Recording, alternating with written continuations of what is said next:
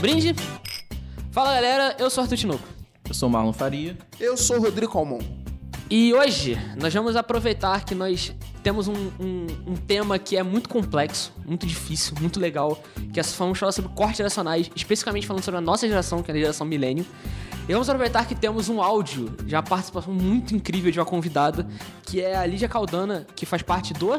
Box 1824. Que Box é- 1824 é uma organização que se dedica a estudar os cortes geracionais, sobretudo a geração millennial, ou a geração Y, ou os migrantes digitais, como você preferir. Então, nós temos a participação de uma pessoa muito mais gabaritada do que nós três idiotas pra falar disso.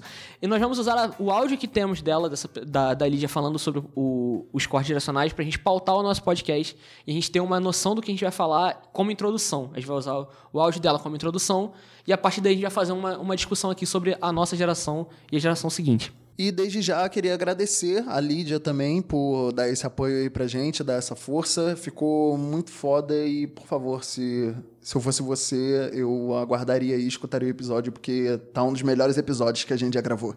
Nossa, que pretencioso. Fiquei até com medo agora de não entregar tudo isso, mas enfim. Vamos entregar sim.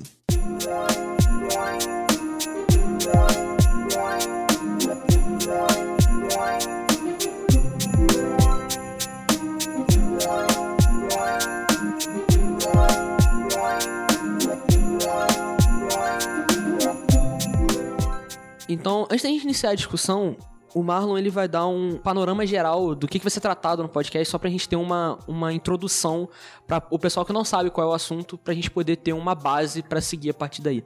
Bom, millennial é o termo usado para categorizar os indivíduos que nasceram entre 1980 e 2000. Pertencem a essa geração jovens entre 15 e 35 anos, que somos todos nós na real. São os filhos da geração X e os netos da geração Baby Boomer. São apresentados como a geração de migrantes digitais, ou seja, a gente nasceu no analógico e migrou para o digital. Isso é uma discussão um pouco ampla, assim. Tem muita gente que fala que os, os millennials são nativos digitais. Mas como nesse programa a gente está seguindo um pouco a lógica do que é a geração Y brasileira, e a- inclusive o, o- a participação que a gente vai ter no programa da Lídia Caldana, da Box 824, ela segue muito essa ideia dos migrantes digitais. A gente vai seguir essa mesma linha para ficar tudo bem concatenado aí nesse sentido.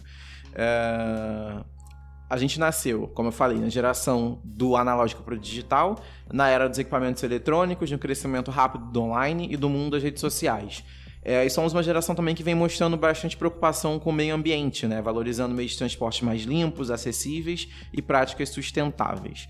E eu queria chamar vocês para essa discussão. assim. É, antes a gente ainda ouvir é, é, a, a- sonora da Lídia Caldana e dar início de fato à discussão que vai ser esse episódio, eu tenho um pouco a sensação assim de que a nossa geração é muito atacada pelas anteriores em, em relação a sermos a geração que não deu certo, a geração que deixou tudo, enfim, que, que a gente tá vendo aí no cenário político, econômico tudo mais acontecer e tal. E o que, que vocês acham sobre isso, assim? Vocês se consideram culpados pelo mundo? Eu acho que esse apontar de dedos pra gente, falar que a- a gente é a geração que deu errado e tal, é um pouco equivocado, quando na verdade, se a gente parar pra perceber, a gente é a geração que confronta tudo que a gente vê de errado das gerações passadas, né? Então, eu acho que é por conta disso que viram e falam pra gente que nós somos a geração que, que deu errado, nós somos a geração que não sabe fazer as coisas direito. Porque na verdade a gente não faz as coisas do jeito que as gerações anteriores querem que a gente faça. Então, foi, é um- uma coisa que a gente já conversou aqui em outros episódios, e eu já falei aqui algumas vezes, inclusive, que é, a nossa geração é a que. Eu não vou dizer que não respeita, porque a gente respeita, mas que a gente escuta menos os nossos pais. Os nossos pais escutavam muito os nossos avós e aí levam isso com eles, mas a gente já confronta mais os nossos pais, a gente não escuta tanto os nossos pais assim, né? É. Então, ah, é, eu acho que é por isso que falam tão mal assim da nossa geração. Eu costumo falar que a gente é a geração do como assim, né? Tipo, os nossos pais, eles viam as situações, eram, eram colocadas ali, algumas pessoas questionavam, mas a maioria levava de boa. A gente olha alguma coisa e a gente fala, hã? Como assim? É, e ainda tem muita questão de, como o Rodrigo falou, da gente não ter tanto essa questão com as regras, assim. A gente gosta muito de, de questionar Um dos fatores principais que a, nossa, que a nossa geração tem é justamente isso. A gente sempre questionar muito, a gente não fazer as coisas direto, assim, no automático. A gente sempre, no, normalmente, né, claro, a gente sempre pensa em tipo, ah, por que, que a gente tá fazendo isso? Ou por que, que eu devo fazer isso? Se, se isso fazer isso é certo ou não. Então eu acho que tem muito a ver com o fato da gente não ser o, o que as pessoas esperavam que, que continuaria sendo, a, a, mesma continuação da geração anterior, que é aquela, aquela galera que. O, a geração Yuppie, né? Que veio uhum.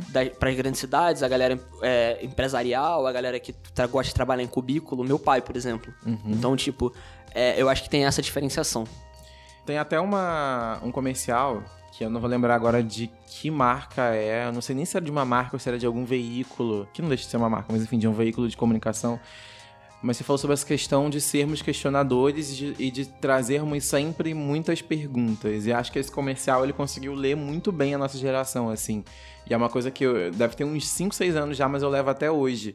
Que ele fala que não são as respostas que movem o mundo, são as perguntas. É do cultura. Eu acho que isso é. É do futuro, aliás, é do isso. futuro. Eu acho que é muito da nossa geração, assim, tipo, o quanto a gente caminha muito mais quando a gente traz questões que não necessariamente apontam para um lugar, do que quando a gente traz respostas. E ao mesmo tempo, a gente vai ver isso ainda ao longo do programa, isso também é muito característico da nossa, da nossa geração de fato, porque quando a gente traz muitas questões que não tem necessariamente uma resposta, a gente se frustra. A gente vai falar um pouco sobre isso daqui a pouco. É verdade. É, faz, faz conversa bastante com o que a gente vai vai dizer, mas a, a questão do, da, das regras que eu, que eu disse, não é que a gente, tipo, caga para qualquer tipo de regra.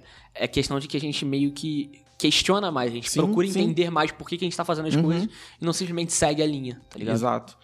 Bom, a gente vai ouvir agora um depoimento da Lídia Caldana. A Lídia é pesquisadora da Box 1824, que é uma organização que eu conheci quando eu trabalhava com o terceiro setor.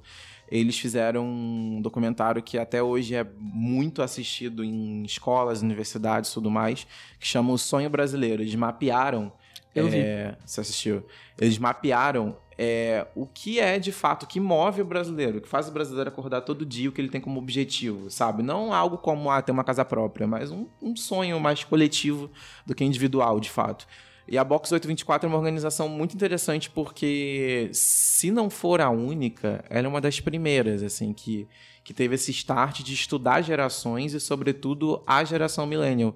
Que a geração Z, enfim, apesar de a gente já ter aí pessoas que são geração Z, elas não estão ainda tão firmadas e nem tem tanto poder econômico ainda. Não sei nem se estão no mercado de trabalho ainda, para falar a verdade. E tem outra questão, o corte geracional ainda é muito recente. Então, tipo, é, é muito, é muito cedo, cientificamente falando, é muito cedo para você estudar porque ainda não teve tempo de ter uma, uma passagem muito longa de tempo, sabe? Então por isso que a geração Z ainda não deve ser tão estudada assim. Claro que eu posso estar falando uma merda gigantesca, mas é, a questão, de, cientificamente falando, você não consegue estudar uma geração tão cedo quanto a geração Z é. Porque se a geração millennial, tipo, ela vai até mais ou menos o início dos anos 2000, a geração Z agora vai fazer 18 anos agora. Exato. Sabe? Então é muito recente para você estudar. Mas enfim, vamos, vamos ouvir a Lídia e com certeza vai ser um conteúdo que a gente vai desdobrar aí durante o episódio. Oi, Marlon, tudo bom? É, eu sou a Lídia Caldana, eu sou pesquisadora de tendências na Box 1824 e eu que vou estar tá respondendo então a pergunta sobre os millennials.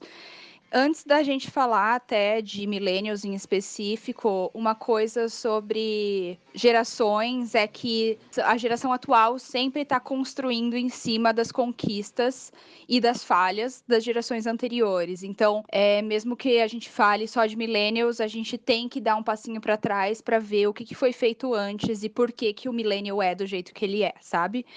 Então, só retomando um pouquinho, a gente historicamente começou a estudar gerações a partir dos baby boomers. É, e eu acho interessante a gente pegar, às vezes, o viés do trabalho, porque fica muito clara a diferença entre as gerações. Então, para baby boomer, é, o que era legal trabalhar, o que rolava na época e tal, era uh, empresa, governo ou micro, micronegócios. Tinha muita classe média e tudo mais. Quando veio a geração X, inventaram as multinacionais, então essas grandes corporações, então muitas pessoas trabalhavam nesse novo sistema. no, na geração X também aconteceu a consolidação do capitalismo, pelo menos aqui para o Brasil, né, bastante Estados Unidos. Então, é, a gente começou a ter a poder comprar várias coisas. Então a gente não, a gente tinha mais de um modelo de carro para poder escolher qual que eu vou comprar. Então as pessoas queriam trabalhar muito para ter o dinheiro para comprar todas essas coisas que agora são acessíveis. Poxa, eu posso ter três bonecas se eu quiser, eu não preciso ter só uma, sabe? Então tinham várias coisas que o capitalismo estava trazendo de consumo que eram conquistadas a partir do trabalho. Então a geração X foi uh, bastante carreirista aí nesse sentido e trabalhou muito duro nessas empresas mais tradicionais ali da época. E aí o que aconteceu, né? Vieram, vieram os milênios e os milênios tanto aprenderam aí com os pais e os avós algumas coisas, quanto lidaram com coisas novas, por exemplo, o avanço da tecnologia. Então, eles nasceram em uma época em que não existia computador, internet e tudo mais, ou existia, mas era muito restrito. E de repente tinha. Então, eles são migrantes digitais. Então, eles começaram a se inserir nesse universo digital, online, com informações quase inacabáveis. E, ao mesmo tempo, eles pensavam: putz, não sei se eu quero dedicar minha vida inteira a uma única empresa, como meu pai fez é, e ser assim carreirista nesse sentido, trabalhar para os outros e ficar ganhando ali meu salário só para conseguir me manter tal. E eu também não sei se trabalhar com o governo é uma boa. É, às vezes é muito burocrático, às vezes também não tem muita ascensão, você fica meio estagnado. Então, uma das soluções que a geração Y achou justamente por ser até sonhadora e idealista, ela decidiu empreender e montar um negócio próprio. Então a gente teve nos millennials uma um boom das startups e do empreendedorismo. De repente, todo mundo tinha uma própria startup. E eles começaram com isso também a inovar os jeitos como a gente trabalha. Então, eles tanto tinham, inventaram o home office, por exemplo, é, instalaram uma informalidade no, no, vestir, no se comunicar, com Skype, com o Slack, com, enfim, várias ferramentas aí que, que tornam o, a comunicação mais social e informal. E é isso. Então, é uma, uma geração que é super problematizadora, o que é muito legal, porque isso gera consciência, e esse é o maior mérito da, dos milênios tanto gerou consciência que uma das bandeiras levantadas por ele, talvez a, a, mais forte, né, seja o ambientalismo. Então, pela primeira vez, assim, teve uma luta bem focada em relação ao meio ambiente. É, mas ao mesmo tempo que ela é problematizadora, ela não é pragmática, então ela não consegue resolver todos os problemas que ela está levantando e vendo e, e se frustrando. Então, assim, frustração super é uma característica da geração. Eles sonham e muitas vezes é, não conseguem, então a startup começa a não virar, a não dar certo.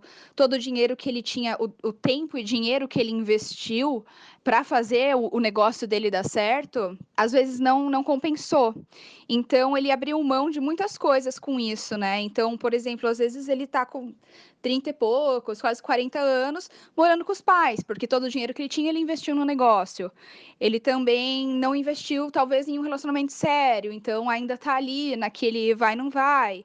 Ao mesmo tempo, ele se, ele se abriu, é uma geração que se abriu muito para discursos de, de causas LGBT, então experimentou muito mais e é, inaugurou, assim, jeitos mais oficiais, né, que a gente vê hoje discussões abertas de tabu sobre relacionamentos abertos e outras formas de relacionamento que não o tradicional que os avós dele provavelmente tiveram. É, mas com isso também a gente tem millennials com muitas crises de identidade, além da crise financeira, que eles, né, alguns se deram super bem nessas startups e alguns, a maioria, nem tanto. Então, acho que é isso, assim. Esse é um panorama um pouco geral do que a gente estuda de millennial na Box.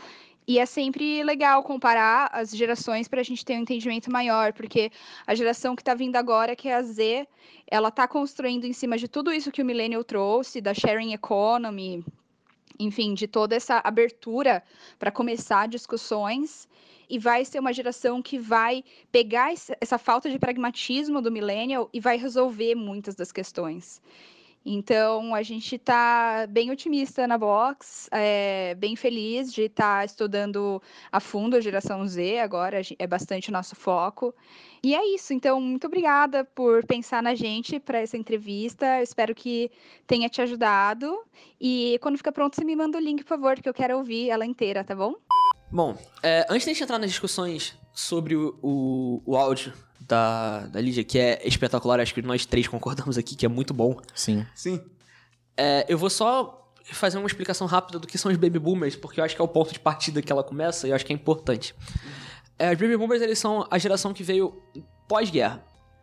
Quando terminou a, a, as guerras, as primeiras guerras mundiais, as, os soldados eles voltaram para casa e eles voltaram com uma disposição muito maior de fazer o. de, de aumentar a população, porque eles começaram a se sentir é, solitários na guerra, vamos dizer assim. Então, o, assim que termina a guerra e os soldados voltam para casa, tem um surto, um surto de explosão de população, crescimento de população, desculpa, muito grande durante o, o, o período de 40 até 50, mais ou menos. Que é o Baby Boom. É, na metade, na metade dos anos 40 até o início dos anos 50, que é a hora do Baby Boom. E a maioria, a maioria dos estudos indica que esses, essa geração ela tem uma característica muito próxima. Até em termos de. tanto de pensamento quanto de criação mesmo. A criação, uhum. de, principalmente no Brasil, a criação desse tipo de pessoa, de, de, dessa geração é muito próxima. Eles não tiveram grandes diferenças de criação. Praticamente todas as pessoas tiveram uma criação muito parecida, no sentido de como foram, como foram o, a formação do caráter, como foi a formação do pensamento, como foi a, a formação até escolar mesmo. Então, é, essa geração ela, ela, é uma geração muito coesa, ao contrário das que se, se sucederam. Muitas delas tiveram, a partir da geração X, teve muita diferença na forma de você é, educar e, e, a formação deles. Mas a, até então é bem mais fácil de você prever como foi o comportamento e tal. Então esses são os baby boomers, a geração surgida no final, metade dos anos 40 até um pouquinho dos anos 50. Nossos avós, né, falando na, na prática. É. Então, é... aí agora o exercício que eu queria propor é a partir do que a gente escutou da fala da Lídia, a gente debatendo alguns temas que são, enfim, que, que são latentes em todas as gerações. A gente vai trazer muito para nossa, claro, que são, são os millennials. Ela começa o áudio falando muito sobre é, a questão do trabalho. Ela, inclusive, coloca o trabalho como sendo uma, uma skill que é interessante para você ver esse corte né, geracional.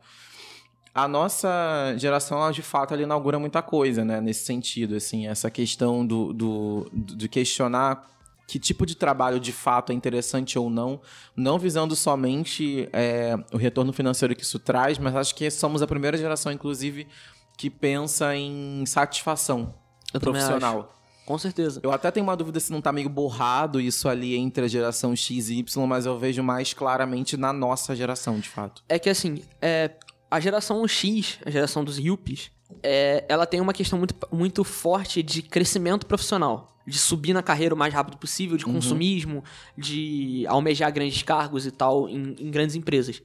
Mas eu acho que a discussão de é, se eu estou satisfeito com o meu trabalho é algo que passa muito pouco pela cabeça dessas pessoas. Eu vejo pelas pessoas próximas que eu tenho, dos meus pais, por exemplo. Em nenhum momento eles se questionam se eles gostam do que fazem. Eles fazem porque eles precisam do dinheiro e porque eles querem subir na, de status uhum. na empresa ou no trabalho deles. Então é uma questão de que eu acho que o, a questão de satisfação no trabalho ela passa muito mais pela gente do que por eles.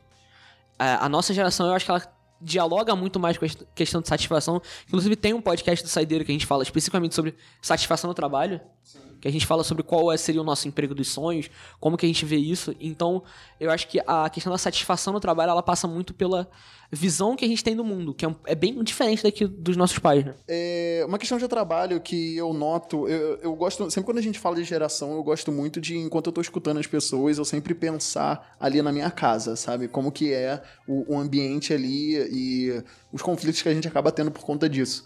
E uma coisa muito engraçada, sabe? Duas situações muito, muito curiosas que eu tive relacionadas a trabalho é que, primeiro, quando eu tirei a minha carteira de trabalho, minha mãe tirou foto ela, ela falou para eu, ela falou para eu fazer uma pose. Eu tenho uma foto até, eu, eu não sei se tá comigo, mas ela deve ter uma foto minha até hoje com a De carteira de você com a trabalho, carteira aquela, de trabalho. aquela cara de bunda, sabe? Porque eu não queria tirar foto, eu achei ridículo, mas aí ela pegou, ela queria tirar uma foto minha porque olha meu filho agora é um trabalhador que não sei o que e tal, tipo com, com a carteira de trabalho na mão. E outra coisa é um ponto que eu sempre. Eu acho que eu até já falei isso aqui em algum episódio de Saideira. Que a minha mãe ela tem um pensamento muito de que você não tem que trabalhar do que você gosta, você tem que gostar do que você trabalha. Ah, ela, ela, inclusive, ela fez a faculdade dela em cima disso.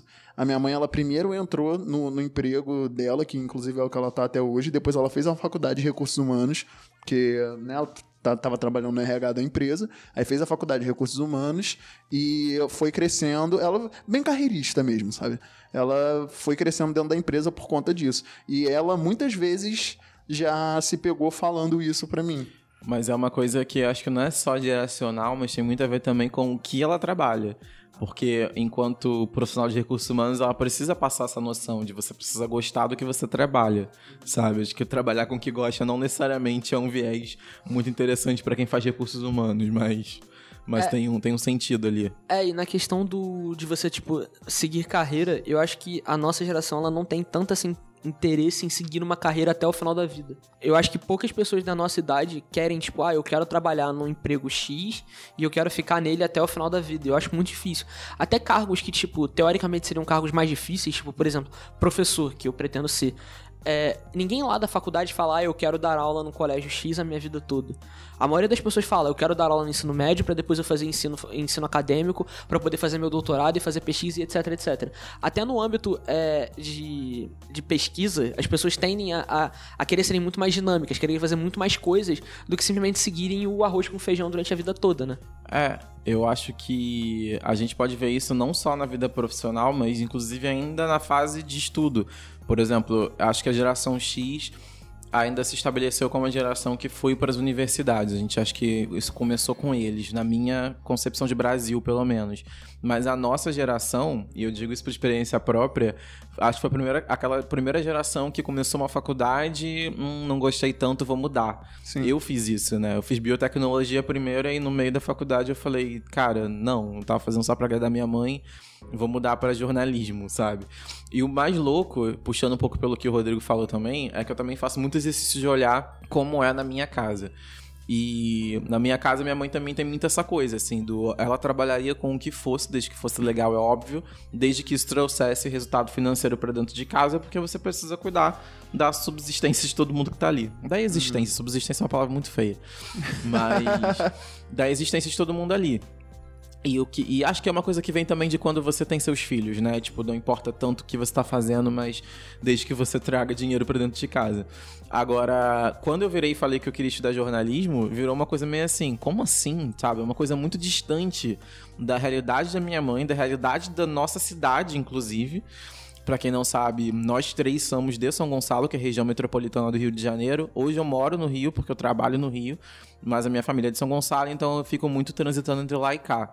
Mas é uma coisa muito nossa, assim, são profissões muito comuns, acho que as pessoas de São Gonçalo acabam optando. É uma coisa que não não dialoga tanto com o novo. E qualquer um que resolva fazer algo que fuja um pouco dessa bolha, vira algo muito questionável pelas pessoas. Sim, foi muito legal você falar de universidade também e como que a nossa geração ela pensa em relação a ter um diploma de uma universidade. É que de vez em quando eu ainda acho que a nossa geração ela dá muito valor ao diploma, embora ela também dê valor a trabalhar com o que gosta. Sabe? Tipo, eu quero trabalhar com o que eu gosto e tudo mais, mas eu tenho que ter um diploma. Eu Eu, acho. eu vejo isso muito ainda na, na nossa É. geração, que é uma coisa que assemelha a geração X, né? Mas, né, é, na verdade, eu acho que a gente dá um passo adiante, sim. Pode não ser um passo tão largo, mas é um passo no sentido Não, não, de... sim. De, de forma nenhuma, não tô falando que não é um passo diploma. adiante. A gente precisa ter o diploma, mas não é por algo que. porque a gente considera o diploma super importante, mas é porque a gente ainda trabalha na estrutura que a geração X deixou pra gente. Então a gente precisa obedecer certas normas que eles deixaram, porque muitos ainda possuem chefes que são da geração X, mas a gente tem esse caminho de. O Arthur pode ser um historiador que trabalha com, com o terceiro setor, sabe? Eu, eu trabalhei com vários historiadores na época do Instituto Unibanco. São pessoas que são ainda da geração X ou estão ali na transição com a Y, mas que tem essa coisa do infelizmente a norma é tenha um diploma, então vamos ter, mas trabalhar com o que de fato move a gente, não necessariamente com aquilo que o diploma encerra, né, de profissão. É, em, em relação à estrutura que é deixada pela geração anterior, é, eu acho que a, a geração Z ela vai ter muito mais facilidade em ignorar 100% os diplomas, se ela quiser. Tanto, eu não sei se isso é uma coisa geracional, mas isso é uma coisa que eu, eu sou completamente leigo, por isso que eu tô até jogando na mesa. Se a, a relação agora de você ter um, um ensino mais tecnicista também não tem a ver com a forma como nós, milênios, en- encaramos a sociedade. Porque a gente, tipo, não se preocupa tanto com diploma, então o, o vamos dizer, o ensino técnico, ele é meio que um, um preparatório sem ser uma faculdade. Ele é um- uma faculdade ponto rar, vamos dizer assim. Então, eu acho que talvez seja uma- um indicativo do, do, do que vem por aí pra geração Z. Não sei se vocês concordam. É, eu sinto que tem acontecido um estreitamento entre é, o ensino médio e o mercado profissional. E a, a formação acadêmica ela tem ficado um pouco espremida ali ne- nesse, nesse meio mesmo, sabe? E talvez eu acho que o, o caminho da geração Z seja um pouco dessas escolas de pensamento livre, tipo a Perestroika. Não sei se vocês conhecem a Perestroika, fica aqui em em Botafogo. Que é uma escola que, na realidade. União Soviética, né? que na verdade é uma escola com um nome bastante sugestivo e que você tem cursos que são cursos livres, apesar deles encerrarem muitas áreas diferentes. Assim, tem curso ali que envolve diretamente exatas e humanas num mesmo ambiente, mas que as pessoas ainda da nossa geração, da geração Y, fazem uso como um complemento daquilo que elas estudaram na formação é, universitária. Eu acho que a geração Z já vai começar a olhar para isso como um, um- um salto e não como um complemento, mas como a via em si, sabe? Eu concordo total. Total mesmo. É, além do campo do trabalho, uma coisa que ela acabou passando um, um pouco por alto, que a gente achou interessante a gente trazer pra discussão, é a questão dos relacionamentos, né? Não só, tipo, a questão do, do relacionamento entre amigos ou entre família, mas também relaciona- relacionamentos afetivos entre a nossa geração. E eu acho que é nítido que a gente encara todos os relacionamentos de uma maneira completamente diferente do que os nossos pais, os nossos avós principalmente também encaravam, né? A gente tem um- uma cabeça muito mais aberta, muito mais é, ampla em relação a isso do que as pessoas tinham anteriormente. Então, isso facilita com que a gente tenha um relacionamento que seja cada vez mais é, efêmero, seja cada vez mais é, ágil, mais interpessoal. Então, é algo que é muito relacionado com a gente, esses, esses- Tanto que as pessoas falam o tempo todo, né? Um lance é um lance, não é? Então, tipo, acho que tem muito a ver com isso. É, eu acho que essa, esse ponto do amor, dos relacionamentos, ainda está muito conectado também com o trabalho com o resultado do trabalho, assim. Quando a gente analisa o fato de que somos jovens que cada vez saem mais tarde de casa, eu acho que o relacionamento interfere diretamente nisso, porque na geração dos nossos pais e avós, as pessoas saíam de casa quando elas iam casar. E a gente tá cada vez mais vivendo casamentos na faixa dos 30 e poucos, quase 40 anos, sabe? Então, eu acho que isso acaba dialogando muito. Principalmente quando você analisa que a gente é uma geração que. Provavelmente a primeira geração que olha para o futuro como um mar de possibilidades de fato, e não como uma receita a seguir. Então, quando a gente projeta que a gente quer terminar a faculdade para conseguir o trabalho, para se estabilizar, para depois pensar em, em algum relacionamento bem sério, assim. É, eu acho que isso é que traz essa nossa noção de autopreservação, de eu vou analisar muito o outro para ver se o outro tem afinidades de, de, de, enfim, de futuro com aquilo que eu almejo e esse desencontro ou essa essa quantidade excessiva de filtros é que faz com que a gente vá se prendendo cada vez mais em nós mesmos e demoremos a, de fato, estabelecer relações mais duradouras. E aí o que sobra nesse meio do caminho é o Tinder, né?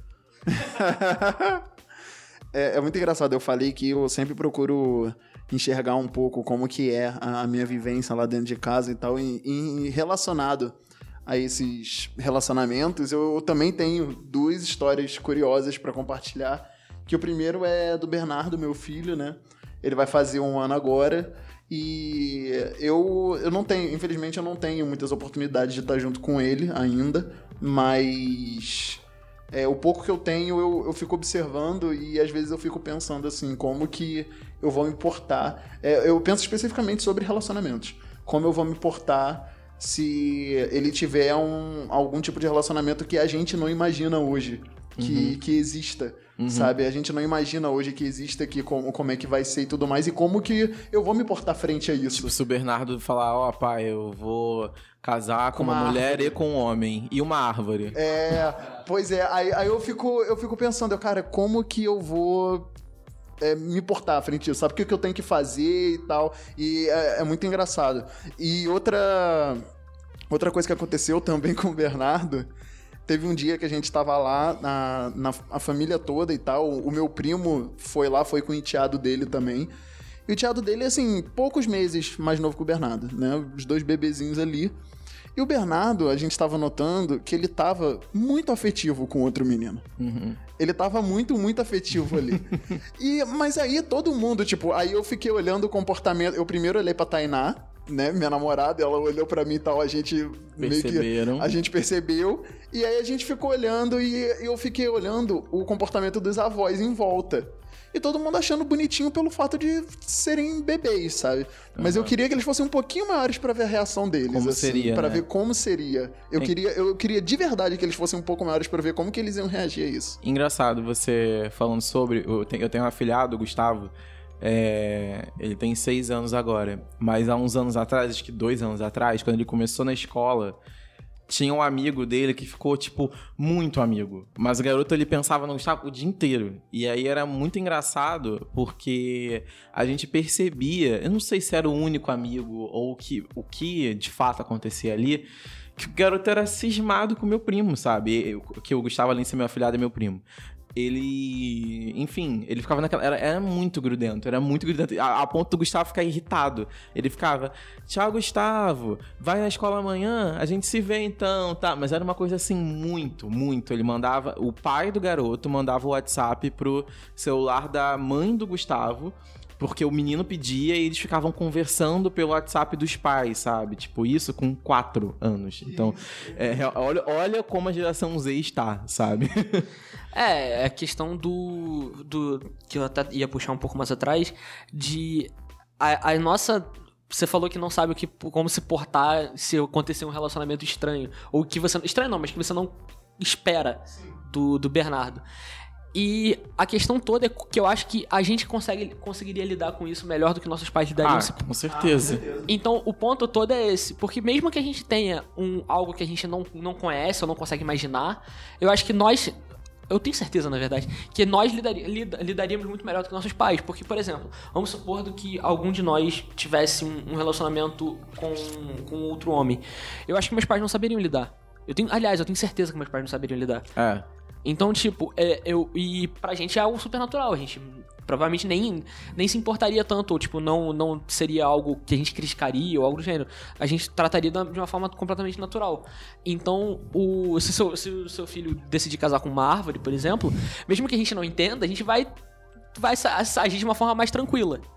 Eu acho que a principal diferença é que, assim, se a gente não entendesse, a gente achar muito estranho, eu acho que a nossa geração, ela chegaria, tipo, não, não, peraí, senta aqui e me explica, eu quero entender. Não, é Os nossos pais ficariam, não, não é possível é, que você tá fazendo um é negócio desse. É porque a gente já tem é, bagagem suficiente agora, quando eu digo bagagem, é... Enfim, vivência no sentido de... no que a gente consome, de notícia, de informação, de conteúdo o dia inteiro e tal, que faz que a gente perceba de que o novo é simplesmente novo, não uhum. é errado sabe?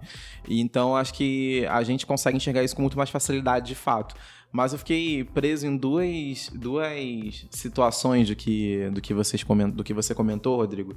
Que a primeira é que, assim, é, apesar de existirem os cortes geracionais, que é o que a gente chama de baby boomer, é, yuppies e geração millennial, também existem, não, não que existem, eu tô aqui traçando, né, vamos suspender os estudos é, de geração, mas eu tô aqui traçando cortes intrageracionais. Eu acho que dentro da nossa própria geração também existem momentos muito específicos. Se a gente pegar é, e aplicar o cenário atual há cinco anos atrás, que seja, cara, olha o quanto a gente já teria de novidade, o quanto nós mesmos estranharíamos o nosso atual momento, sabe?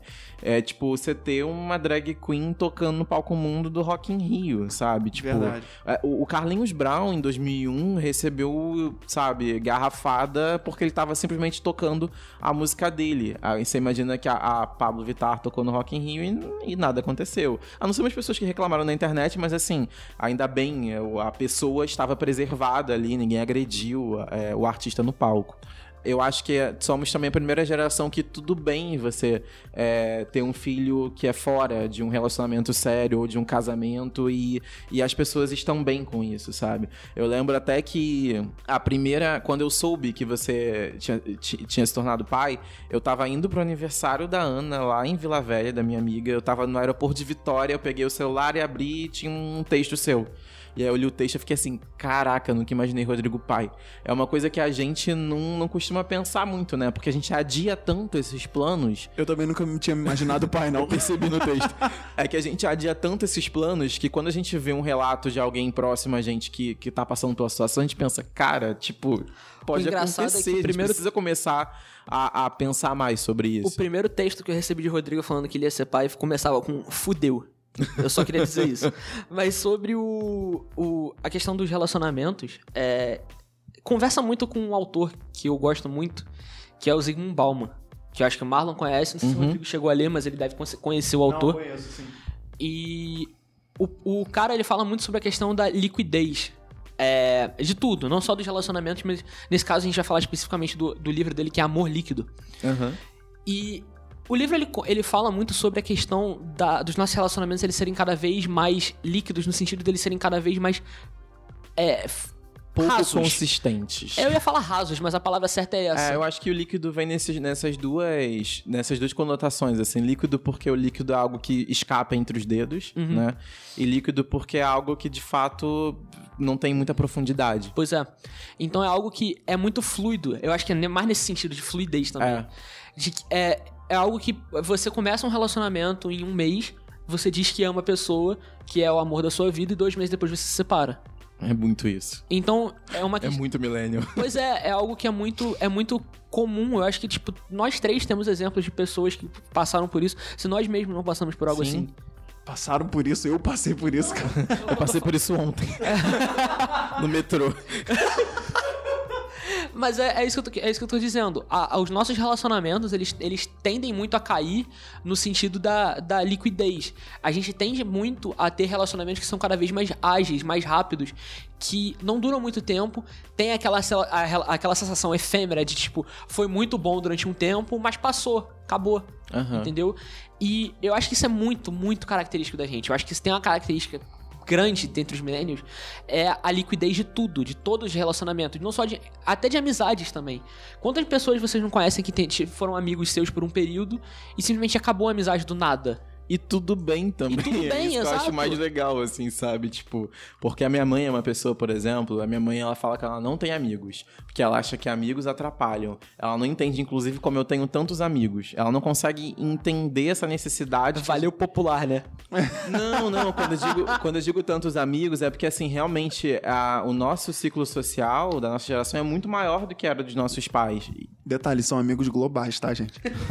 É muito maior do que era nos nossos pais, por exemplo, sabe?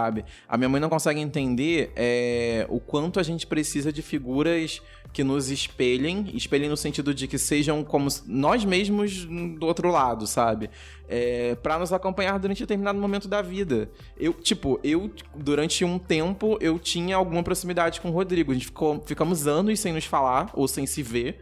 E, tipo, agora a gente se fala todo dia, basicamente. Então, é muito doido porque não, a gente não, vê, não enxerga um problema ou uma traição em um não falar com alguém durante determinado momento da vida. A gente entende que a vida é assim e tudo bem. É, e é algo que é essa, essa, rela- esses relacionamentos que são quase fumaça, né? Que, tipo, você tem eles por um tempo e depois eles somem.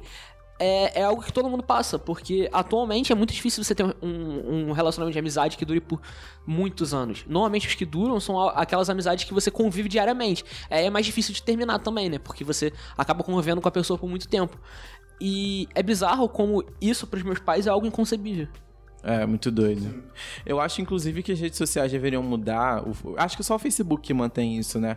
Mas não tinha que chamar mais amigos. Tinha que chamar realmente o seguidor ou contato. Porque eu não posso chamar as 1.500 pessoas que eu tenho no Facebook de amigos. Sim, verdade. Né? É, além dessas questões é, de relacionamentos e tal, a nossa geração também é muito forte em, em, no sentido de ati é, atividades políticas, vamos dizer assim.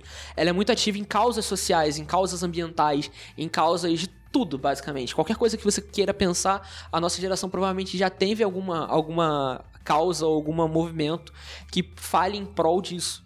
E é algo que é muito característico da gente também, de querer salvar todo mundo. Vocês já tiveram essa impressão de que a nossa geração tem a vontade de querer ajudar todo o mundo? Ninguém fica para trás. Pois é, vocês já não tiveram essa sensação de que a nossa geração tem muito disso? De Sim. eu quero ajudar todo mundo, eu quero que todo mundo esteja, esteja no mesmo no patamar legal? Claro que tem uns ou outros aí, né? Mas. Eu ia falar, às vezes quando eu tô no Facebook não parece que é assim, não, mas eu acredito, de verdade acredito. Mas você pode ter certeza que os que não estão são pessoas que não. E deve ser muito triste, inclusive. Porque são pessoas. É sério. Porque você consegue perceber claramente que são pessoas muito ligadas com o modelo antigo ainda. Sim. No sentido Sim. de parece que eu tô conversando com a minha mãe. Na, aliás, nem com a minha mãe. Que a minha mãe, ela tem um filho Y e uma filha. É, Y ainda, quase Z pré-Z. Então, então ela, por nossa causa, acabou absorvendo muitas coisas. A gente até conversou sobre isso no outro cast, inclusive. Sim. Onde eu comento que a minha mãe hoje ela é basicamente um mosaico do que eu penso do que a minha irmã pensa, sabe? E, enfim, isso foi muito bom para ela. Porque, obviamente, filhos incríveis. É, no caso. no caso dessa, dessas causas aí também, até as causas que não iniciaram com a gente, como é o, é o, caso do feminismo que não, não iniciou em nós, ganhou força na nossa geração. É, eu, eu acho que é, é, como, quase como se fosse um outro feminismo, inclusive. Sim. Não tirando a força do, de quem iniciou o movimento, enfim, com a queima dos sutiãs e tudo mais lá atrás, mas eu acho que de fato é, é, é, é, tão forte o que acontece hoje que a gente pode quase dizer que é, que é um novo feminismo, sim. É, mas assim, não só nas causas, mas em qualquer coisa que envolva a nossa geração, é, vai ser muito diferente do que ocorria antes, pelo fato da, do avanço tecnológico que a gente tem, das redes sociais e tudo mais, sabe? É muito difícil é, a gente apontar alguma coisa em que tinha na geração dos nossos pais e que hoje na nossa ainda acontece, mas assim, é, é um pouquinho só diferente, sabe? É tudo sempre muito diferente, é tudo sempre muito avançado, é, é tudo sempre é, completamente diferente do que era antes, sabe? É. Não é não, eu acho que da geração para os nossos pais para nossa tem uma, uma mudança muito grande, diferente do que teve da geração dos nossos avós para os nossos pais. E a gente pode, pegando essa, esse mote do Arthur de ninguém ficar para trás, eu acho que um exemplo disso é como a sigla, por exemplo, do movimento LGBT mudou na nossa geração. Porque antes nem chamavam assim, né? Chamavam de GLS, se não GLS, me engano. isso. Há um tempo atrás. Que, ah, tinha o simpatizante. Tinha simpatizante, que englobava é. uma série de pessoas que estavam confusas, isso. né? Mas... Confuso. Hoje em dia, a sigla, só pra você ter uma noção... É LGBTQ+.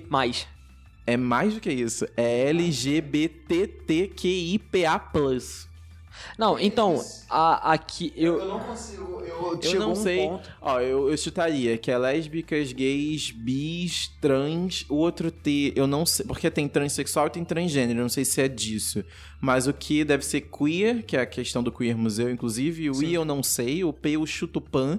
E eu acredito que o A seja dos assexuados eu de verdade chegou um momento que eu não, não consegui mais acompanhar, sabe? Que nem você falou que você não sabe também o que é o outro T, eu não uhum. consegui mais acompanhar o que quer dizer, o que, que contempla todas as, as letras. Mas sabe? é muito bom não saber também. Sim. Eu ia dizer exatamente isso. É, that's okay. Eu acho isso ótimo que a gente não saiba, é. porque isso pega cada vez, cada vez mais pessoas se sentem incluídas. Eu acho isso ótimo, porque, é, como o Marlon falou, GLS era tipo. Era gays, lésbicas e simpatizantes. É. Tipo, Isso não era nada. Simpatizantes era um grande buraco negro. É, onde, onde tipo, estavam todas essas outras É, siglas então, tipo, incluídas. as pessoas nem se sentiam incluídas. Quando o termo começou a se- a ser mais inclusivo para as outras pessoas, eu acredito que ele tem, inclusive, ganhado até mais, em mais força. Aham. O, o termo GLS, ele era muito pouco usado, eu pelo menos me lembro muito pouco. Agora, o termo E era muito LGBT, periférico também, o né? termo LGBT é um termo muito mais comum, é é- é- a gente vê isso em mais lugares. E isso tem muito a ver com o que a gente tá falando dos millennials, de agregar todo mundo, né? De, tipo, todo Isso. mundo, ninguém ficar pra trás. Exatamente. A sexualidade é uma, uma coisa muito importante também pros millennials, né? Porque a gente, primeiro que a gente, a gente trata com isso de muito mais tranquilidade do que todas as outras gerações anteriores. Pra gente, isso é algo muito mais comum do que pros nossos pais, principalmente pros nossos avós. Claro, te- teve muito, muito do que a gente entende de sexualidade passou pelas revoluções que nossos pais fizeram. É.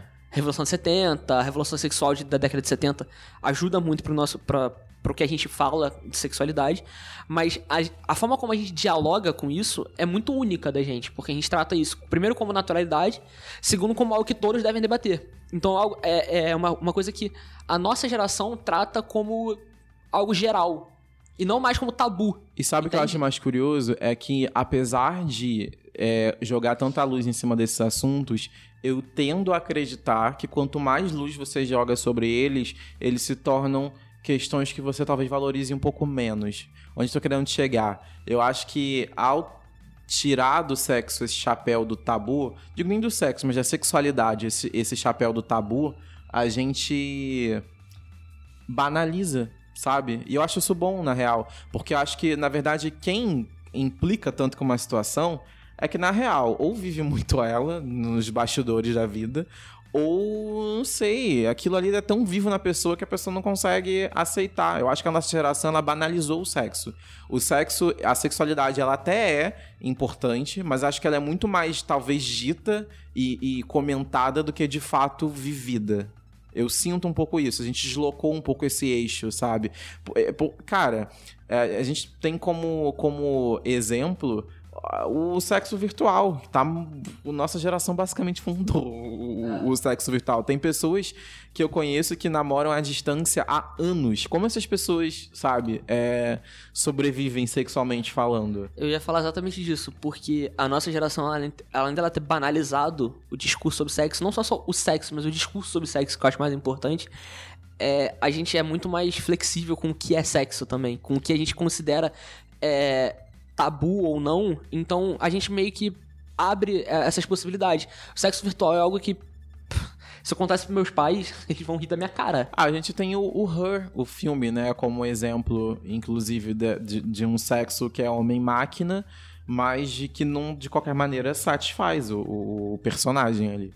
Uma coisa também, outra situação curiosa da minha vida é que eu vivi um pouco desse. Não do sexo em si, mas conhecer pessoas de forma virtual, né? Porque Uhum. minha atual namorada, a Tainá, a gente se conheceu através do Tinder. Então, e hoje Olha- estamos aí. Olha esse patrocínio. e hoje estamos aí. Então, é engraçado também é, uma coisa. Agora que eu vou, quando a gente estava discutindo isso, que eu percebi. É, quando eu tô conversando com uma pessoa mais velha e ela pergunta aonde eu conheci a Tainá, eu fico muito sem jeito de falar. Na internet. É, na internet. Na- eu só falo na internet. Mas, e mesmo eu falando só na internet, a pessoa ela olha pra mim, tipo, sério, você consegue? Não, e é muito Imagina se eu falasse que foi no Tinder. E é muito doido, porque assim, a gente aceita hoje que as pessoas fazem sexo, que as pessoas se que as pessoas inclusive estão em cardápios digitais com o objetivo de fazer sexo. Isso não é uma questão Sabe? Por isso que eu digo, banalizar, que eu falo, não é pejorativamente falando, não, é no sentido de quando você torna aquilo normal, aquilo deixa de ser uma questão que as pessoas vão ficar encarando, sabe? Como, meu Deus, abs... olha, fulano transa. Sim, fulano transa, sabe? As pessoas fazem isso, né? Normalmente. E essa questão do, da liquidez, ela também tá muito presente no sexo. Porque o que a gente falou ali do Bauman, da- dos relacionamentos líquidos e tal, existe, existe o, o- o sexo casual, é algo muito mais frequente entre os jovens, entre a nossa geração, entre os jovens é foda.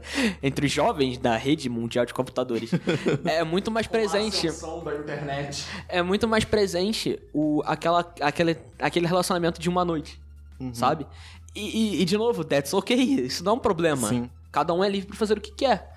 Então, eu acho que a nossa geração ela abriu muito essa possibilidade das pessoas serem mais livres sexualmente e em todos os sentidos da palavra sexualmente. Tanto em relação à sua sexualidade, quanto a fazer o, o, o ato com outras pessoas ou com pessoas diferentes, então. Ainda na questão das causas, já puxando a política, eu acho que na realidade a nossa a nossa política se modificou para uma política de causas.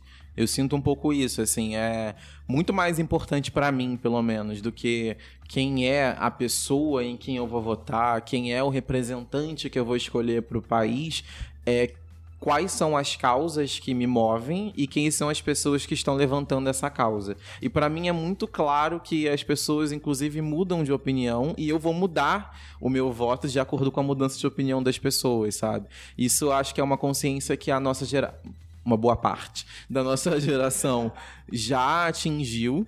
E, e, eu consigo perceber isso, inclusive, na minha mudança de opinião é, em relação a algumas, algumas pessoas de vida pública ao longo dos últimos anos. Assim, eu, eu demorei algum tempo para perceber que o, o, meu momento de vida hoje é um momento de vida que veio graças, sim, a uma política pública fomentada no governo Lula. É, ao mesmo tempo, eu não me sinto amarrado. Ah, gente. Eu ia, olha o que eu ia falar agora. Ao mesmo tempo, eu não me vejo amarrado a, a, a ao Lula nesse sentido. Coxinha. vamos falar mais sério? Mas vamos lá. Ao mesmo tempo, eu não me vejo amarrado ao Lula, sabe? O meu voto não é vitalício. O meu voto é de acordo com aquilo que eu enxergo que a pessoa tá fazendo de interessante, de bom, sabe? É, quando eu votei no, na Dilma na, na última eleição, foi um voto muito mais por falta de opção, porque para mim naquele momento o, o PT já não estava tão em consonância com aquilo que eu acredito que é bom para o Brasil. Só que aí quando eu olho o, o, passado recente que a gente tem, né, tipo o que aconteceu de mudança com a, a faixa populacional na qual eu me insiro no, no governo PT e no governo anterior, isso grita tanto Sim. aos meus ouvidos que me faz optar. Depois que o Marlon, só falando aqui, depois que o Marlon começou a falar da, da Dilma e do governo do, do PT, eu e o Arthur, a gente ficou mexendo na cabeça. Tipo, sim. Sim, sim, sim. Parece a Mary Streep naquele gif do Oscar, sabe? Yes! É porque, yes. assim, politicamente falando, é muito difícil a nossa geração ser igual a dos meus pais que votavam em candidatos. Meu pai até hoje vota no Mink. Eu não consigo conceber, por exemplo, a ideia do partido ainda, uma coisa que me incomoda muito, é. porque eu acho que um partido é muito grande enquanto intenções diversas para você de, até de se dizer de algum políticas. partido. Até de plataformas é. políticas diferentes dentro do mesmo partido, eu concordo. E agora querem piorar, né? Que vem um distritão por aí. Então, Nossa, o distritão dizer. vai ser uma merda. Mas enfim, isso é assunto por podcast. Mas a questão é que meu pai, por exemplo, vota no mesmo candidato há, sei lá, 500 anos para vários cargos. E ele vota sempre no Mink para pro cargo de deputado federal, ele vota sempre no, no no Alencar para deputado estadual ou senador, dependendo do que ele vier. Ele vota sempre no Gabeira para que o Gabeira vier. Então, e tipo. O, o, problema desse pensamento, desculpa te cortar, mas é que é aquilo que eu comentei agora em relação ao Lula e ao governo do PT. O Mink e o Gabeira, que seu pai vota, não são os mesmos Mink e Gabeira secundaristas. Não, secundaristas da ditadura militar, Sim. entendeu? Outra, outra coisa também muito engraçada é que toda terça-feira, quando eu tô aqui na escola de rádio, eu encontro um senhor aqui que é da minha sala, seu Jorge. Por favor, se você estiver escutando esse, esse podcast, um grande abraço. Seu Jorge, inclusive, foi o aluno mais velho da, do nosso workshop de produção de Sim. podcast. E ele é aposentado já, ele é um advogado aposentado. E é muito engraçado também a gente ver a, a, a mentalidade, né? Que ele é a favor de fazer um sindicato para os radialistas. Mas é, porque é, é a, as pessoas dessa idade, elas estão muito ligadas nessa questão de, de... É um coletivo que não é tão coletivo no fim das contas. Essa ideia Sim. de sindicato, de, de, de, de grupos, de, de, de, sabe? É muito forte na galera dessa idade. É engraçado que muitas vezes, assim, muitas vezes ele fala brincando. Lógico, ele fala que ele quer fazer um sindicato e tal, ele quer ganhar um dinheiro. Mas, mas só o fato dele ter ainda muito forte essa ideia de sindicato e quando a gente tava conversando outro dia sobre isso, e eh, a gente tava falando para ele que, cara, sindicato é uma coisa que daqui a pouco vai acabar. Sabe? É uma é. coisa que tá fadada a acabar já. E o, a cara dele é muito engraçada. Aquele, cara, como assim? Tipo, não, é, ele não consegue imaginar o um mercado de trabalho sem sindicatos, sabe?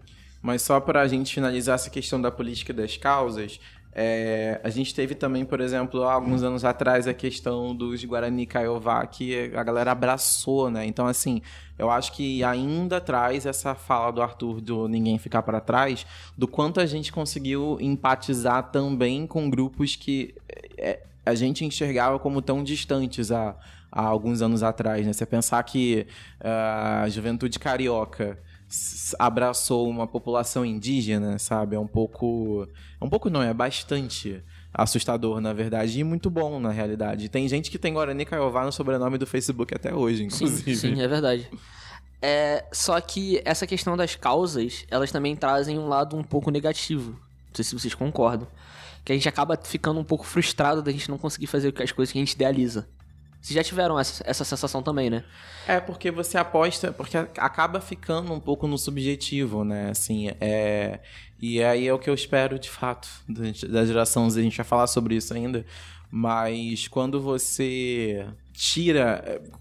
A gente, a gente é a geração que não personaliza tantas coisas, não pessoaliza tantas coisas. Acho que é essa a palavra que eu queria uhum. encontrar, na verdade. Sim. É, não é o Lula que vai salvar o país, sabe? São pessoas alinhadas às causas que eu acredito. Isso para mim, claro. É, e quando eu falo pessoas, isso é plural demais, é subjetivo demais. E aí a gente tá muito ainda nessa fase do, do, do, Não do quem é, porque a gente não quer encontrar uma pessoa de fato, mas nosso sonho é que as pessoas todas estejam de fato é, imbuídas desse mesmo desejo. E aí quem tiver mais preparado será essa pessoa, mas eu não, não, não, não, boto a mão no fogo por alguém, eu não, não, não, não defenderia alguém até a morte, sabe? Eu defendo a causa. É, no caso da política antiga, a gente tinha muita questão do, da figura mesmo, pessoal, né? A gente apoiava mais a pessoa do que as próprias causas que ela, que ela fazia. Sim. Hoje em dia, eu meio que acho que isso tá voltando um pouco, para ser sincero. Vendo o Facebook, eu acho que hoje as, isso tá voltando um pouco, porque eu acho que as pessoas estão acreditando mais em pessoas do que em projetos. É, eu, e eu não eu, vou citar nomes, mas eu acho que nós, dois, nós três aqui sabemos quem são as duas pessoas. Eu ainda né? sinto né? que, na realidade, as pessoas que trabalham nesse modus operandi são pessoas que ainda estão um pouco comprometidas com o jeito antigo de pensar, sabe? Eu acho que, pelo menos assim, na minha bolha, nas minhas conversas, eu percebo muito mais que a galera ainda tá do tipo ok, não vou votar no Bolsonaro, mas ok também o Lula não é esse santo que todo mundo acredita. Então vamos seguir aqui nessa, nessa margem, nessa linha de raciocínio é, de quem está interessado em construir um Brasil melhor, que não sabemos quem é o nome dessa pessoa ainda, mas vamos buscá-la, sabe? Eu acho que isso também se dá por conta do, do que a gente falou antes dos partidos. Que a partir do momento que existem os partidos, ele, ele meio que. Assim, pelo menos é o que as pessoas têm na cabeça.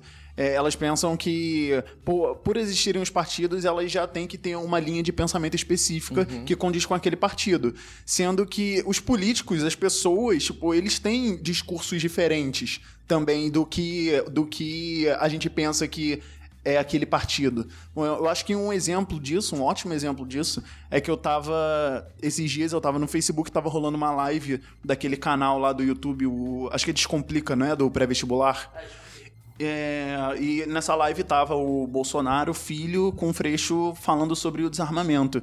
E é muito engraçado quando você vê o discurso do, do Bolsonaro que ele tá muito mais ligado à galera liberal hoje sabe? Não é necessariamente aquele pessoal da, da direita mais conservador que a gente que a gente tem a família Bolsonaro ali, sabe, no, no pensamento. Não, eles estão com um discurso hoje muito mais liberal do que antes, ou que o que o, o Jair Bolsonaro é, fala. Mas isso tem um motivo que é claro, que é angariar votos da galera que é liberal. Porque hoje no Brasil está surgindo um movimento liberal muito forte, liberal mais ou menos, as pessoas se dizem liberal, mas não são. Mas enfim, é, tem surgido um movimento dessa galera muito forte. Então, o, isso é uma, uma prática para ganhar votos, porque as plataformas políticas dele, o que ele diz que vai fazer, são praticamente todas elas conservadoras. Não tem como se dizer, se dizer liberal quando você promete que vai acabar com a possibilidade do casamento gay, por exemplo. É, liberal economicamente falando, né? É, no máximo que ele seria seria um liberal econômico, por exemplo. Mas o engraçado é que tá acontecendo uma- meio que uma cruzada, assim, porque ao mesmo tempo que dentro dessa ala mais conservadora a gente tem a figura do Bolsonaro, que sai desse conservadorismo mais clássico, entre aspas, para um caminho mais liberal, a gente tem o Dória, que é essencialmente liberal e que tem tido algumas atitudes que dialogam mais com o conservadorismo mais clássico também. É, ele tá fazendo o caminho Então, inverso do Bolsonaro. meio que ambos tentando morder a fatia do bolo do outro. Uhum. É, essa briga, essa briga de cachorro aí vai ser bem grande, porque se de um lado a esquerda tem um candidato certo, basicamente. Eu ainda tô apostando no, no- Não que eu queira, mas acho que do lado conservador, acho que o prefake ainda tem mais chance do que o, o Bolsonaro. Bom, eu acho que do lado da esquerda o candidato tá muito claro, né? Acho que Sim. todo mundo sabe que se o Lula vier, o Lula vai ser vai receber 90%, Vai receber os votos da esquerda. vai receber praticamente todos os votos da esquerda. O Ciro deve abocanhar alguns ali, mas no geral deve ser tudo pro Lula. E no outro lado do- da direita essa disputa vai ser um pouco maior, então isso também faz parte. Bom, é, eu acho que em relação à a, a, política, a gente meio que mudou a forma de fazer política e tal. Mas a gente ainda tá um pouco atrasado em relação ao que, ao que a gente gostaria de fazer, né? Porque ainda Mas tá muito não- preso e tal. Mas eu não culpo a gente, não. A gente tá num momento de tantas mudanças que eu acho que a gente ainda tá muito. É, são dentro do, do que é possível, sabe? É, e também o que está acontecendo lá, lá em Brasília, o que está acontecendo, que a gente vê tudo, é, tudo rolando hoje com Cooperação Lava Jato, por exemplo, sabe? É, Cara, eu fico imaginando como que isso vai vir nos livros de história depois, sabe? Porque é, é, é realmente difícil a gente entender o que acontece hoje. Hoje a política, a política brasileira hoje é uma novela como nunca foi, assim. Eu não digo nem só em Brasília, eu acho que no mundo todo. Assim, a gente tá numa fase tão, tão foda-se, com perdão da, da expressão, que a gente tá vivendo aí. Porque, tipo, a gente tá com o Trump e o, o, o, o, cara lá da Coreia do Norte Kim Jong-un. numa discussão, assim, que basta um apertar um botão pra dar merda em tudo. E a gente tá tudo bem, sabe? Vamos pro Rock in Rio. Tipo, porque, cara, já deu tanta merda. Tipo, a, a gente tá gravando esse programa no dia 25 de setembro. Sim. E, até- e ontem era um dia que era marcado pra ser o fim do mundo, né? Foi ontem, foi no sábado. Foi no sábado, Foi no dia, 23. 23. Que tava marcado como sendo o fim do mundo, enquanto quando Nostradamus fez a profecia lá nos anos 2000, que teve gente se matando, a gente, né? Tipo, ah, ok, vai acabar, vem meteoro. Vários sabe? memes, vários memes. Exato. Queria muito fim do mundo, cara. Muito boleto pra pagar, tá foda. É, inclusive tem a camisa, né? Com todos os anos de datas do fim do mundo, eu fui. Que é quase que um Rock in Rio mesmo. É, passando pro ponto de vista mais psicológico, a gente te- somos a geração que mais utiliza de remédios para controle de transtorno, que não é de fato um transtorno, assim. Tem muitas, tem um podcast muito bom do Mamilos, inclusive, que eles falam sobre re- é, o nome do podcast é Remédio para quê? Que eles falam sobre essa medicação para questões que na real talvez não precisassem, sabe? Só, o Brasil é o país em que mais se consome Ritalina, por exemplo. E, obviamente, esse consumo é muito maior dentro da nossa faixa geracional. E é muito doido, assim, pensar o quanto a gente talvez acelere esse raciocínio, esse pensamento e que gere tanta ansiedade nas pessoas que elas precisam se medicar para continuar vivendo. É, a nossa geração ela tem muito a característica de, dos transtornos psiquiátricos ou psicológicos, o, termo que você preferir. É ansiedade, transtornos de déficit de atenção, depressão, que é um algo que acontece em muitas, muitos jovens da nossa faixa, faixa de idade. Então, a nossa geração ela costuma muito é, usar essas os remédios para para qualquer coisa, não necessariamente por causa, porque é necessário. É, eu conheço casos de pessoas que usavam Ritalina para ser considerada fazer uma prova, por exemplo. Nossa. Então, a nossa geração também tem esse lado negativo, de que ela vê os remédios é, para ansiedade, para depressão, enfim, como uma bala de prata para qualquer situação. Porque se ele afeta, se ele ajuda uma pessoa que está ansiosa, ele vai ajudar para mim na hora de fazer uma prova, por exemplo, entende?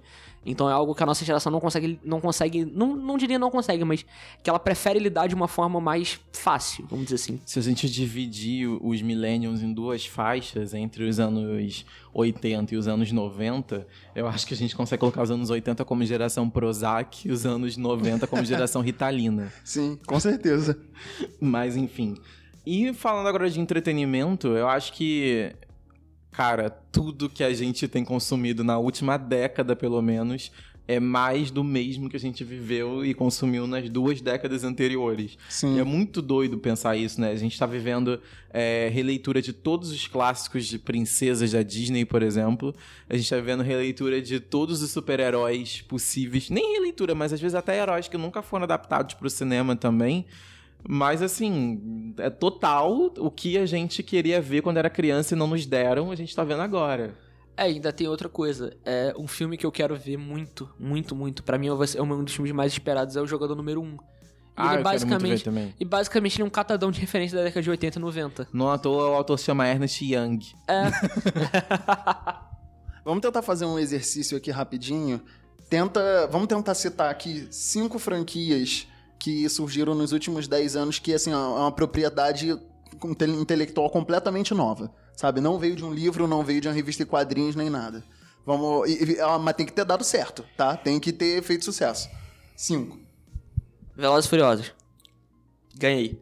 Mas Velozes e Furiosos não é últimos 10 anos, é antes. Não, Velozes e Furiosos é não, antes. começa antes dos últimos É. 10 anos. O início da franquia. É. É, não ganhou. Começa. Desculpa. É, a Começa. franquia inicia lá nos anos 2000. É lá no iniciozinho, acho que é lá pra 2001, 2002. Por aí. Ah. É, eu acho que isso é, vai ficar mais restrito aos filmes de cineastas tipo Oscar. A gente É que pode assim- ter o La La Land, a gente pode ter o Cisne Negro. Só me, Ah, def- Franquias, franquias. só me defendendo, eu achei é que o historiador, os últimos 10 anos vai até o século XIX, assim. Então, tipo, é meio complicado. Ah, franquias é difícil. Franquias é Franquias bem não difícil. tem, cara. Franquias não tem. E é muito difícil dizer, porque. Até porque nos últimos 10 anos surgiram poucas histórias que tiveram continuação rápidas, assim. É, até porque muitos dos filmes eles têm uma, uma, um, um- lifespan, assim, muito maior. Porque, por exemplo, a gente fala em franquias recentes, a gente pensa em Piratas do Caribe, por exemplo. É. E Piratas do Caribe começou nos inícios dos anos 2000, E mesmo exemplo. quando eu não penso em, em franquias, penso em filmes, o filme, mesmo quando ele não é, é adaptação, ele, ele, ele é autoral, mas ele é autoral trazendo vários elementos oitentistas, por exemplo. Quase todos. Stranger Things, por exemplo. O, o, fanservice, Super né? O 8. famoso fanservice. Super 8. É um filmaço, não é adaptado de nada, é um filme, enfim, é totalmente autoral, mas é um filme que tem um milhão de referências É, de tudo total aquilo década que de já 80. seria um sucesso de fato. É total a década de 80. Né? O Super 8 ele é, uma, é quase um ode à década é, de pensando 80. em franquia, eu acho que nenhuma. Realmente fica bem, bem difícil aí, fica puxado. Eu acho que o que deve surgir aí nos próximos anos, mas aí não vai ser nova, não vai ser uma propriedade intelectual nova. Mas, cara, pode anotar aí. Os próximos 5, 7 anos no máximo deve voltar De Volta pro Futuro. Deve, deve acontecer ah, de novo eu no cinema. isso há muito tempo. Eu, eu acho É porque, que pô, nos 80, cara, já, dá, eu já, acho que já tá pra não- acontecer Eu acho que se não voltou, vamos lá. Eu acho que se não voltou é, em 2015, que foi quando a gente chegou na data que aparecia lá no, no, no, no- painel do De Volta pro Futuro. 21 de outubro de 2015. Então eu acho que perderam uma grande oportunidade. Eu não sei se, se vão fazer tão cedo. Eu acho que o remake muito mais provável e que eu acho que nós vamos ver no nosso lifespan aí é de Matrix. E eu acho que isso já deve estar sendo desengavetado em algum lugar. Eu tenho certeza. A gente só não vão fazer remake de Harry Potter porque já existem Animais Fantásticos em curso. Mas quando acabar, quando acabar, acabar a literatura dentro da literatura de J.K. Rowling, vão fazer remake também. Porque, Porque a inclusive, gente- Harry Potter é um exemplo de filme geração Millennium que atravessou a geração inteira, né? Ah, o Tipo, Toy Story é outro exemplo também. É. Engraçado, porque todos esses exemplos são exemplos infantis, né? Ah, é, mas é isso. Até no terror, a tem It aí fazendo um puta sucesso. It é um filme que, enfim, é baseado no- no- no- na novela do Stephen King, mas ele, ele traz ainda elemento oitentista. Então, assim, pensa que o nosso terror de hoje é, ainda é um terror que tá ligado àquilo que a gente consumiu lá na infância. It é um remake, inclusive, né? Era um Sim. telefilme, era uma telesérie. antes. Inclusive, vocês viram? Só bem rápido, Eu vocês assisti. viram? Eu, eu tô querendo assistir, todo mundo tá falando muito bem. O filme é muito bom. É, é, assim, eu li o livro também. Eu não sei se Marlon leu o livro. E ele consegue ser mais fiel do que o original. Eu, na minha opinião, assim, em É. termos de como que o, o, o palhaço é. Eu não vou dar spoiler porque talvez você não tenha visto nenhum dos dois filmes, mas é, a forma como o palhaço é apresentado ele é muito mais fiel do que no original. Então o filme é muito bom. Mas, mas tem uma coisa que eu acho que na, na telesérie original, o palhaço ele era mais dúbio. Nesse Sim. eu olho pro palhaço eu já fico com, com cagaço, só É, de a, olhar. a- a diferença toda é essa, porque no original o palhaço ele apare... é, no início Ele era um não palhaço, sabe, de você não fato. sabe o que, que ele é, mas nesse ele já aparenta, já, a primeira cena que é que tá em todos os teasers, é, você já dá pra ver, pô, esse cara é filha da puta. Aliás, Tá parabéns pros Skarsgård lá, que eu não sei qual que é, porque é, é quase uma dinastia, né, dos irmãos Skarsgård, que fez Uhum. o Pennywise, porque olha... Eu, eu só vi o original, mas vi também quando eu era criança, não lembro. E, mas assim, eu tenho a imagem, eu vejo coisas na internet sobre, eu sei como é, ele, ele parece, sabe? Assim, eu sei como é a, a imagem dele, do original. Só que esse novo eu gostei muito mais, assim. Eu vou te falar que eu gostei mais desse, esse, esse macabro, do que o outro que... Eu, eu entendo que o outro é mais legal por, por ser um, um cara que ele tem que tem que chamar a, a criança pra vir então, então, então ele tem que ter essa cara fofa também. Só que eu, pessoalmente, assim, eu só achei muito mais irado mesmo o, o outro que é mais macabro. Mas... É isso? É isso? Acho que sim, né? Acabou de um jeito estranho, acabou de um jeito millennials, não, não né? acabou ainda, na verdade. É, vamos só falar de- dessa nova geração aí, a Z. Eu tenho, eu tenho um Justo. desafio pra deixar pra vocês. Eu queria que a Dever gente... de casa. Queria que a gente... é, entendendo... Vale ponto, professor? Ah, não sei. Acho que é, sistema de notas foi abolido na nossa geração. A gente trabalha com Inclusive, conceito. inclusive, a gente não falou, mas a nossa geração ela mudou também o ensino. Sim. Eu, como professor, eu posso dizer um pouco mais de dentro, mas a nossa geração ela mudou muito como a gente encara o ensino. O ensino era muito pasteurizado e ignorava muito as condições sociais de onde cada um estava. Hoje, a gente tem muito mais preocupação de onde o aluno está inserido.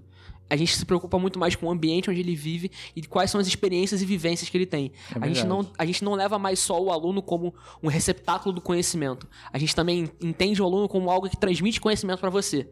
Então, a nossa abordagem de, de ensino é muito diferente, muito diferente. Inclusive, a palavra aluno tá sendo meio que totalmente abolida, né? Por É. conta do significado. Sim, ela, a, a gente meio que agora acha que aluno é muito antiquado, o que indica que ele não, ele não, ele não sabe muito. Qual que é o termo que vocês estão usando? Eu lembro que eu ouvi esses dias, achei muito legal. Bom, a gente varia. Em sala a gente ainda usa muito aluno porque é um termo muito mais corrente. Mas algumas pessoas usam, por exemplo, é, aprendiz, por exemplo, para os alunos de sala de aula. Então varia de, bastante. Então, tivemos um, esse explaining aí, mas voltando, eu queria fazer um exercício com vocês, assim, de posse de tudo que a gente escutou e conversou hoje sobre uma geração sempre construir em cima daquilo que a geração anterior deixou de legado. Eu queria que vocês pensassem em uma palavra que fosse um legado que a gente deixa para a geração Z e outra palavra que fosse o que você espera da geração Z. É, o legado que eu acho que a gente deixa é liberdade.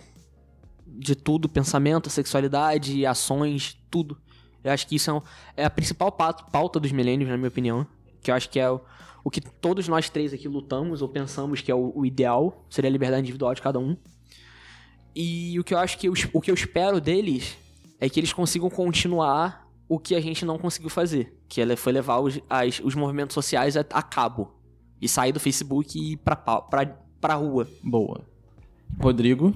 Eu acho que o legado que a gente deixa é crítico, sabe? Seja crítico. Eu acho que eles têm muito potencial para ser ainda mais críticos do que a gente já, já é comparado aos nossos pais. E eu acho que. Qual que é o segundo? O que você espera da geração Z? Eu concordo muito com o Arthur. Eu acho que eles têm que sair, sim, um pouco mais desse âmbito digital, mas para relações pessoais mesmo, sabe? Eu acho que eles têm que conversar mais com outras pessoas. Eu acho que eles têm que viver mais o que está acontecendo na rua em si. E não ver as coisas só na, na frente do computador, sabe? Conversem com pessoas. Você quer saber o que que, o que, que aconteceu em manifestação tal, não sei o quê? Conversem com pessoas que estavam lá ou vão direto lá, entendeu? Eu acho que, ele tem que eles têm que sair um pouco mais dessa coisa de só ver as notícias pela internet e a- acreditar nisso e ficar. é, levar isso como se fosse a opinião deles, sabe? Entendi. E você, Marlon? É, eu vou encerrar com um- uma palavra de fato e um neologismo, porque eu acho que eles conversam muito. Tá roubando, hein? Não, não.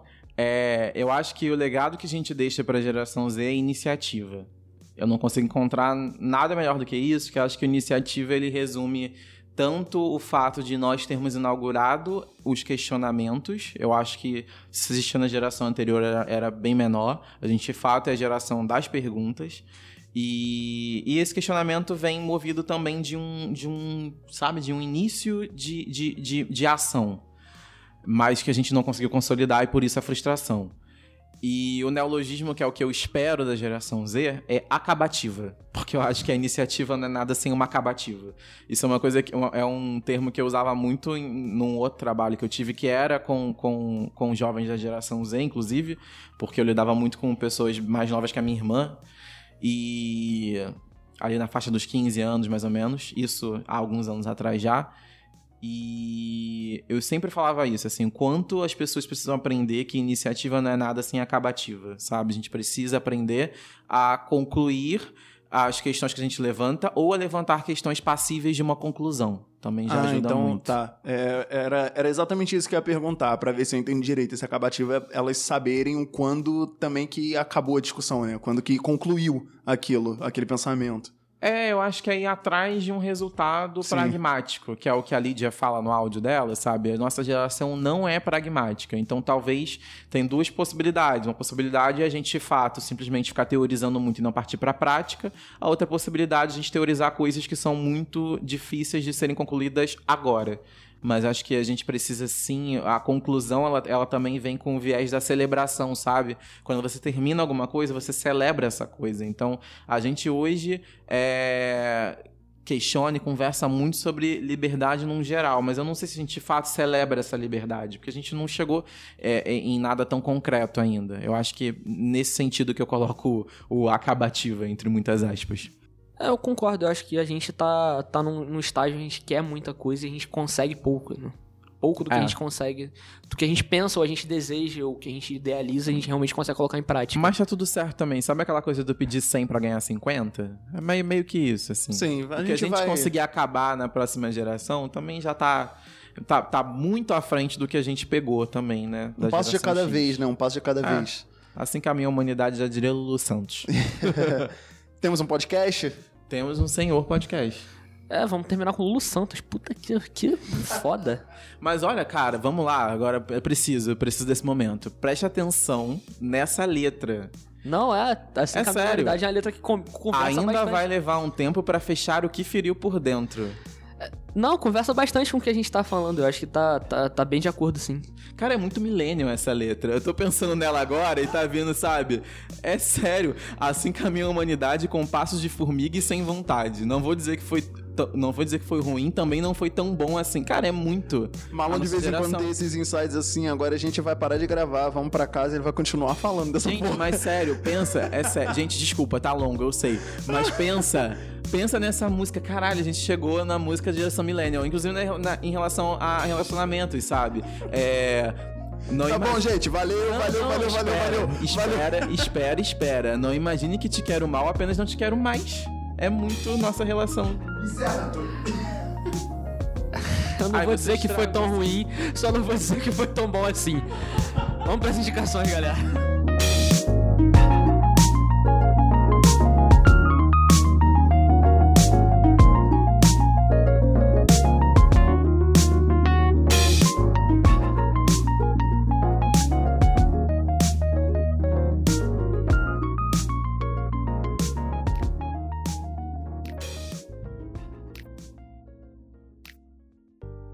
É, bloco das indicações.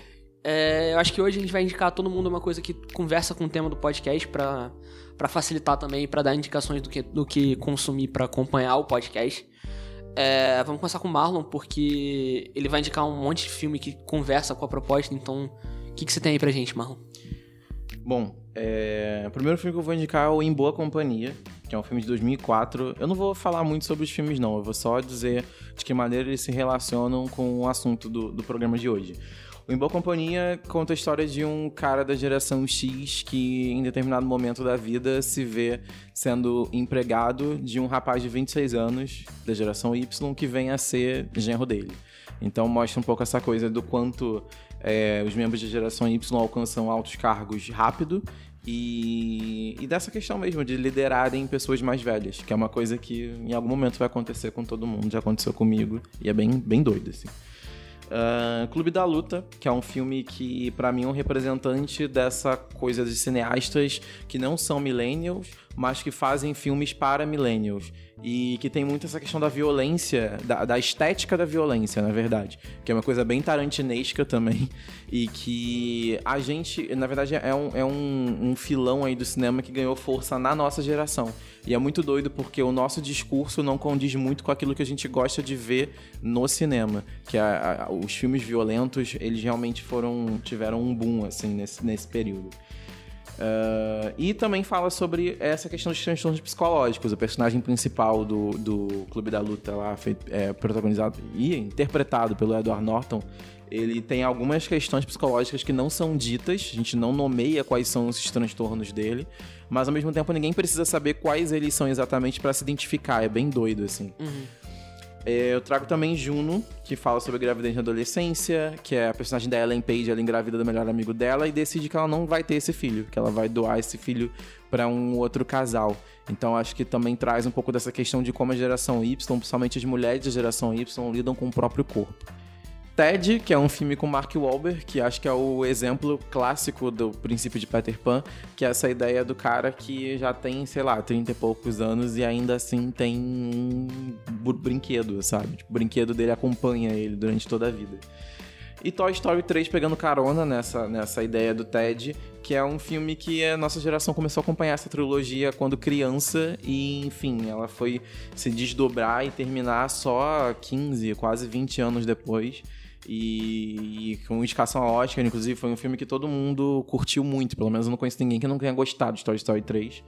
E eu acho que também traz um pouco essa ideia que a gente vive até hoje, inclusive, de reviver filmes antigos, né? A gente não quer muito sair daquela zona de conforto dos filmes, das histórias que a gente curtiu muito. E por último, 500 Dias com Ela, que acho que traz mais essa questão do romance na, da geração Y, essa coisa meio efêmera do cara que se apaixona pela menina, enquanto ele continua apaixonado para ela, foi só um lance, tanto fez, e tipo, tchau. E no 500 Dias com Ela, inclusive, a gente tem é, a Regina Spector na trilha sonora, que foi uma artista que eu indiquei no programa anterior. E no Clube da Luta, que eu já indiquei, a gente fez um podcast sobre. Foi o primeiro podcast no Saideira, inclusive. Foi que é um bom. bem legal, vai estar linkado na descrição desse podcast. Bom, é, para acompanhar o que a gente é, tava falando um pouco tempo atrás sobre o Bauman, que é um sociólogo, filósofo que fala bastante sobre a, a modernidade, é, eu vou indicar um, um, sociólogo chamado David Lyon ou David Lyon. Eu continuo sem saber como é. É Lyon, Arthur. Tá bom, é Lyon, eu suponho que seja. Eu quero que seja. Que lançou. Bem Y, né? Que lançou um livro chamado Vigilância Líquida, que sai em 2014. É, esse livro, ele é uma entrevista que o autor fez com o Zygmunt Bauman, que foi quem estava falando, que ele comenta sobre como a nossa sociedade lida atualmente com é, questões como privacidade, segurança e como que a gente mantém isso em relação à, à internet, à relação digital que ele fala. Então, o livro ele trata muito sobre isso, ele trata muito sobre a questão da vigilância que está sendo empregada na sociedade, o, o, a limitação da privacidade e como as pessoas se importam cada vez mais com a sua privacidade. Como a, sua, a privacidade se tornou cada vez algo mais importante e mais discutido dentre as pessoas. É um livro que é muito, muito interessante, é um livro muito recente. É, saiu em 2014 lá fora, aqui a, acredito que ia sair no ano seguinte, 2015, ou no final de 2015 talvez. Então ele é um livro que tem uma. que dialoga bastante com o que está acontecendo, é um livro muito atual. E é um livro que, que basicamente é um, um, um, dos retratos da nossa geração também, que é a questão da. como que a gente se porta em relação à vigilância na internet. Que é algo que, querendo ou não, todos nós aqui passamos por isso, lidamos com isso de uma forma ou de outra. E é uma coisa que muitas pessoas não levam em consideração na hora de, de, de falar sobre a internet. Questão de privacidade, questão de vigilância. Então, é um livro que é muito, muito interessante mesmo e acho que vale vale a pena dar uma lida. Bem, é, as minhas duas indicações de hoje é, também conversam com o tema que a gente conversou antes. E a primeira é um filme de 2010 que nós três aqui da bancada gostamos muito, que é do Woody Allen, se chama Meia Noite em Paris e conta a história do personagem principal que eu não lembro, mas que é o Wilson. E ele. O ano, o ano é 2010, tá? O filme se passa em 2010 e ele tá viajando com a mulher dele e ele tá insatisfeito com a época que ele vive. Ele é um cara muito saudosista dos anos 20. é, ali Belle Époque, pós-guerra e tudo mais, quando a, a cultura estava tava prosperando, a arte estava prosperando e ele gosta muito dessa área, ele trabalha com roteiros de cinema e ele sempre tem vontade de voltar para lá, de voltar não, de viver aquela época e até que ele tem a oportunidade, acontece alguma coisa lá que vocês têm que ver e ele tem a oportunidade de viver essa época e quando ele chega lá ele conhece também uma pessoa que não está satisfeita com essa época e quer viver no final do século XIX. Então, o filme ele fala muito sobre essa coisa que a gente tem de nunca estar satisfeito com a época em que a gente vive. E a minha segunda indicação é Moonlight, que fala. Na, na verdade, Moonlight ele tem muitos subtextos. É, tem como você tirar muita coisa dali, muitas interpretações dali. Mas a, a jornada do personagem principal é ele descobrindo a sexualidade dele em três épocas da vida dele, que é quando ele tá ali na, na infância, na adolescência e depois na vida adulta.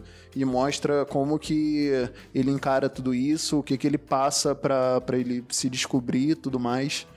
E é um puta filme também, tanto tecnicamente quanto, sei lá, metaforicamente, posso dizer assim, não sei. Você pode tirar muita coisa desse filme. E é isso, são as minhas duas indicações. Então a gente tem um super programa, né?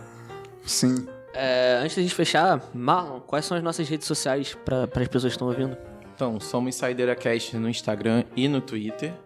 É, o nosso site é saideiracast.com. É, por favor, é muito importante que vocês acessem o site, porque a gente demora leva bastante tempo do dia a dia é, escrevendo para lá. E tá bem bonito também, né? Porque eu fiz não, mas enfim. É... E a gente grava na Escola de Rádio Rio de Janeiro, que fica aqui na rua Pedro Américo, 147, no Catete. A Escola de Rádio tem essa parceria com Saideira já há uns dois, três meses. E, enfim, a gente está, inclusive, pensando no próximo workshop. A gente já fez um workshop sobre produção de workshops. Sobre produção de workshop. Workshop sobre produção de podcasts aqui na Escola de Rádio. Foi bem legal, foi bem acima das nossas expectativas, inclusive em relação à procura e tudo Foi mais. mesmo. E estamos pensando na segunda edição. Vamos divulgar no site em breve. É isso? É isso. Então é isso aí, um beijo. Outro. Valeu!